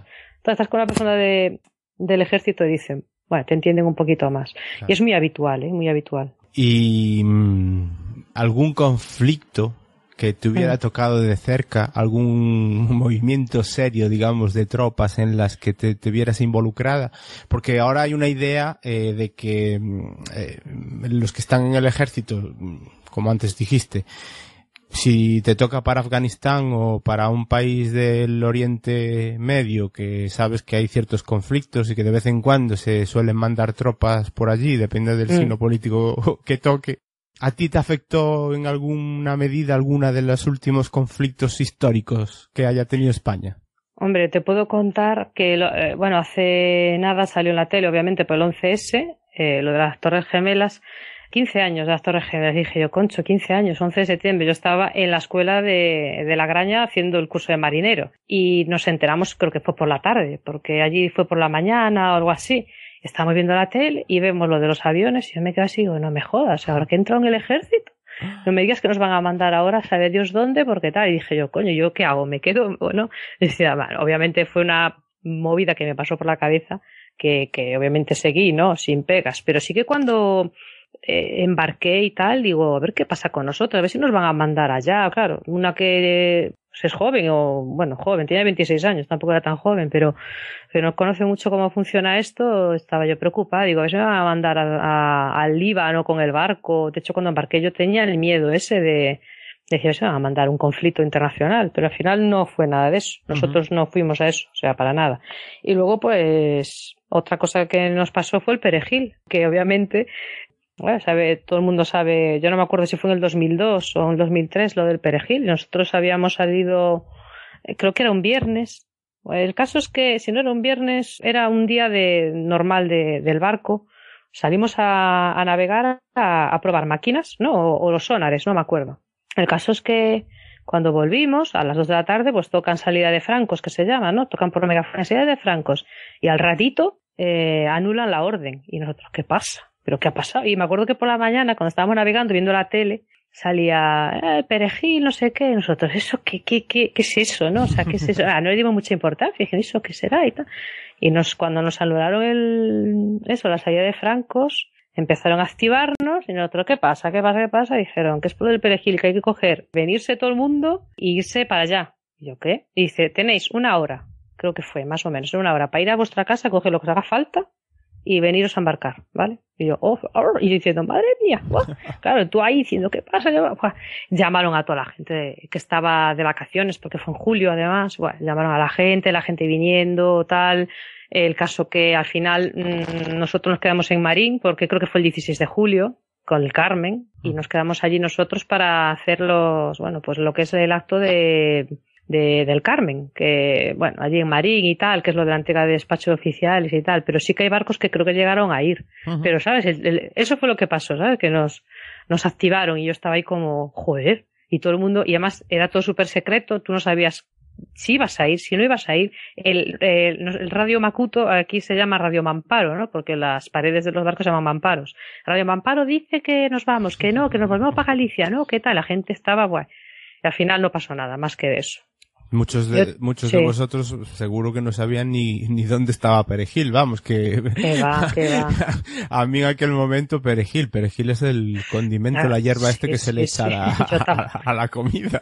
Sí, sí, tenemos un montón de islas por ahí, por ahí perdidas, o sea, perdidas no, o sea, están controladas, por eso la gente se enteraron de lo que había pasado, como vale. Alucemas y todo eso, son peñones y islas, peñotes, perdón, e islas que son de España, no sé si por qué Marruecos hizo eso, no tengo ni idea. El caso es que se activó a todo el mundo, eh, más o menos, fueron allí los de la, los boinas negras estos a, a coger la isla, hay una foto por ahí y ala, ya está. Nota al pie.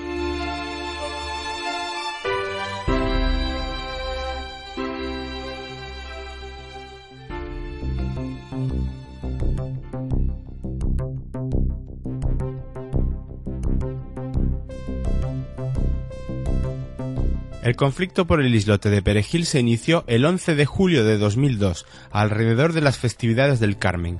Ese día, unos gendarmes marroquíes desembarcan en el islote de teórica titularidad española, aunque próximo a territorio marroquí, con la excusa de luchar contra la emigración ilegal y el terrorismo. España reacciona y consulta a la OTAN que deciden que es un asunto en el que no debe inmiscuirse y dice que la resolución del conflicto debe hacerse de manera bilateral entre España y Marruecos. La Unión Europea, como en tantas otras cosas que hemos podido ver en la actualidad, mostró simplemente su preocupación. Ante la negativa de Marruecos, España envía tres navíos a las costas de Ceuta y Melilla, con el pretexto o la intención de darle seguridad y confianza a los residentes de las dos ciudades. Tres días después, la presidencia de turno de la Unión Europea, danesa, se manifiesta a favor de España y pide a Marruecos que retire sus efectivos militares del islote. Marruecos enroca e introduce un nuevo elemento. Considera que la invasión del islote se enmarca en ejercer su derecho sobre su territorio nacional, es decir, sea por influencia territorial o porque lo consideraba suyo, entendía que no estaba haciendo nada que no afectase a su soberanía. La OTAN manifiesta que ha sido una acción marroquí no amistosa. Cinco días después, el gobierno español de Aznar considera extinta la vía diplomática y decide recuperar el islote por la vía militar, para desalojar a seis militares. Seis. Al sexto día, un comando de operaciones especiales de tierra llega al islote en varios helicópteros, detiene a los militares marroquíes e inmediatamente los entrega a sus autoridades y se iza la bandera española y con tiempo duro de levante, con fuerte levante, 35 nudos de viento, salieron cinco helicópteros con un total de 28 soldados que llegaron a la isla de Perejil y otros dos helicópteros Volkov que se quedaron sobrevolando la zona en misiones de apoyo.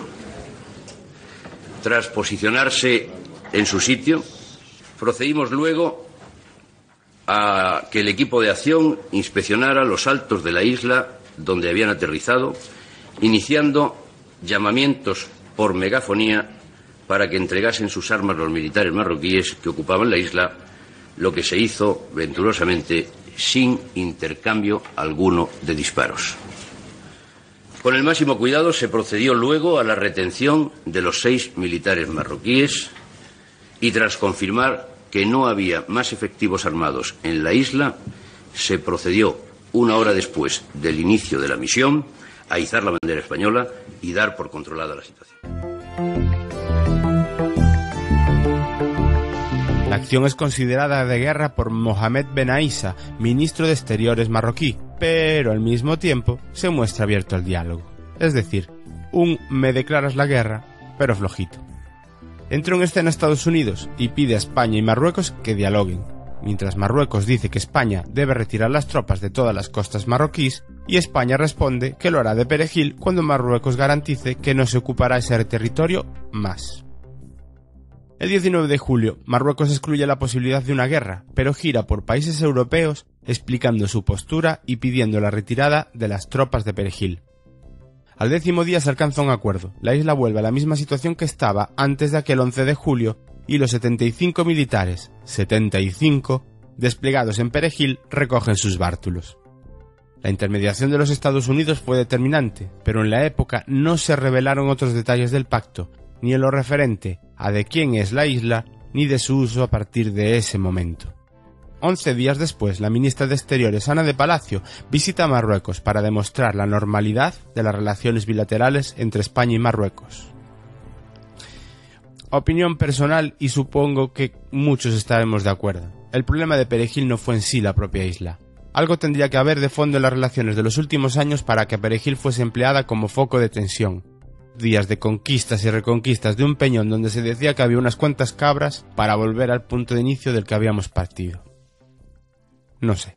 Pero nosotros al final eso, nos volvimos para Ferrol tan ricamente. Independientemente de los peligros territoriales que podía implicar aquello de Perejil, que bueno, eso mm. supongo que es discutible, a ver, eh, aquello yo creo que fue un poquito, desde mi opinión, eh, a ver quién la tiene más grande o quién vea más lejos. Mm. Pero bueno, el tema está en que sí que es verdad que hay una corriente eh, mayoritaria, yo creo, en mucha población en el que mm, se cree que el ejército no es necesario. Pues España es un país que suele estar alineado, pues en está en la OTAN y todo este tipo de cosas. Y claro, como que parece que hay muchos más ejércitos que están mucho más capacitados o que tienen más recursos que el español. Entonces hay veces que puede llegar a gente pensar, eh, si en España, ¿para qué queremos ejército? Tú como miembro de un ejército, ¿qué, opinas sobre, sobre estas cosas? Em, ¿Qué practicidades puedes contar tú que, podría, que, la gente no ve o que no es capaz de, de ver si no estás metido dentro? Puedes contarle a la gente. Yo te digo, a mí me encantaría que no existiesen los ejércitos, porque eso significaría que somos buenos, buenas personas todo el mundo, pero es que yo creo que es imposible. Yo creo que es una utopía porque siempre va a haber alguno, a, una persona, algún, alguien que se aburre y dice voy a hacer el mal, y va a hacer el mal y tú dices pues me toca defender, aunque suene en plan, que dirá algunos son muy fascistas, yo creo que es la realidad, tío. El momento que tú estás en el mundo y hay otra persona al lado, esa persona que está al lado te puede molestar, o sea, molestar en el sentido que te puede venir a, a tocar la moral o a coger lo que no es tuyo o lo que no es suyo o lo que sea. Y yo creo que sí que es necesario. Yo te digo, ojalá no lo fuera. Yo voy a decir que soy una militar pacifista en ese sentido. O sea, es que yo no creo que haya una persona que diga que, que la guerra es bonita y que es buena y no. Yo en tiempo de paz yo creo que es lo mejor que se puede estar. No sé si se podría reducir el número, aumentar el número de militares. Eso ya mm, no entra dentro de mi pensamiento porque no tengo ni idea de cómo funciona una defensa, la defensa del país así en cuanto, digamos, un nivel operativo, ¿sabes? Algo mucho más. Yo soy suboficial, sí, ¿qué, qué, recursos y personal hay que mover Claro. cuando hay una, una situación que normalmente no suelen ser. A ver, sí, hay conflictos que se ven venir, pero bueno, normalmente Mm, cuando es de sí. defensa eh, suele ser más de sorpresa. Entonces, claro, es lo que dices tú. ¿Qué, qué recursos hará falta movilizar para tener una garantía? Sí, imagínate que a lo mejor ahora Francia se le cruzan los cables y nos invade, que eso sería algo rarísimo. Yo creo que eso ya, esas cosas, ese tipo de, de situaciones, yo creo que solo se dan en ciertos países y del tercer mundo, por desgracia. Aquí se funciona de otra manera, ¿no? Pero si- yo no sé si lo que tenemos es suficiente para repeler un ataque de, de alguien. Eh, no tengo ni idea. Bueno, comparado con Estados Unidos somos muy pequeñitos, muy pequeñitos. Estados Unidos es una barbaridad lo que tiene esa gente de, de la quinta flota, la sexta flota, no sé, y dices tú, madre mía, Dios. Ellos gastan muchísimo dinero en defensa, muchísimo. Nosotros no gastamos tanto. Tengo entendido que no. Y yo creo que, que sí que es necesario, porque es que es eso, la gente es gente y los malos están por ahí campando. Hay mucha gente buena, gracias a Dios, pero siempre puede haber algún- uno que te toque la moral, por decirlo de alguna manera, y, y ya deje de, y que desestabilice la, el mundo. eh, ya para acabar. Una conclusión eh, de toda esta conversación, una situación, un recuerdo que tengas eh, de todas las vivencias que has tenido en la Armada, pues que las recuerdes con especial cariño, que, que te hace sonreír. Jo, pues no te puedo decir nada en concreto, porque son muchas, o sea, muchas cosas, son muchos momentos de, sobre todo la gente, ¿no? La gente que son, que siguen ahí, amigos, gente que has dejado en el camino, pero que sigues teniendo un buen recuerdo de vez en cuando quedas con ellos o hablas con ellos. Jo, es que, no sé, no te puedo decir. Yo, a ver, lo que más recuerdo con más cariño puedo decir que es la época de la, de la fragata, pero porque esa es que, el, que la mente humana lo que hace es lo malo lo, lo solapa de una manera maravillosa, porque yo paso momentos muy malos en el barco también. Pero te puedo decir que es un conjunto de cosas, ¿no? Ahora mismo donde estoy y la posición que estoy ahora de sargento primero, pues tampoco tengo muchas cosas que contar, que recordar, porque una oficina es algo muy, muy simplón, ¿no? Pero yo creo que es la gente y la convivencia, cosas que conoces, gente. Yo estuve dos años destinada en el tercio de la Armada, que es Infantería de Marina, en, en Cádiz, y aún sigo quedando después de cuatro años con esa gente. De vez en cuando vienen a Madrid, yo voy a Cádiz. Eso es lo que puedo decir, que, que me gusta de esto, es eso. O sea, es los amigos de la mili, eso es lo que más puedo decir que, que me gusta. Y que echaría de menos si algún día decidiese pues opositar para, para afuera, ¿sabes? Para, para, y dejar el ejército. Eh, No creo que lo llegue a hacer nunca, porque es que es lo que sé hacer y yo creo que, que no, no es que no haga para otra cosa, pero me sentiría fuera de lugar.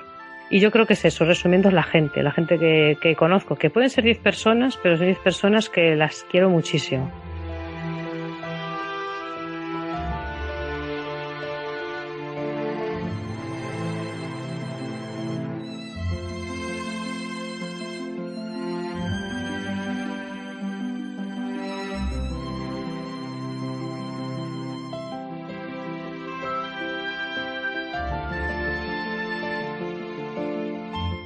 Escuchado Retrato Sonoro,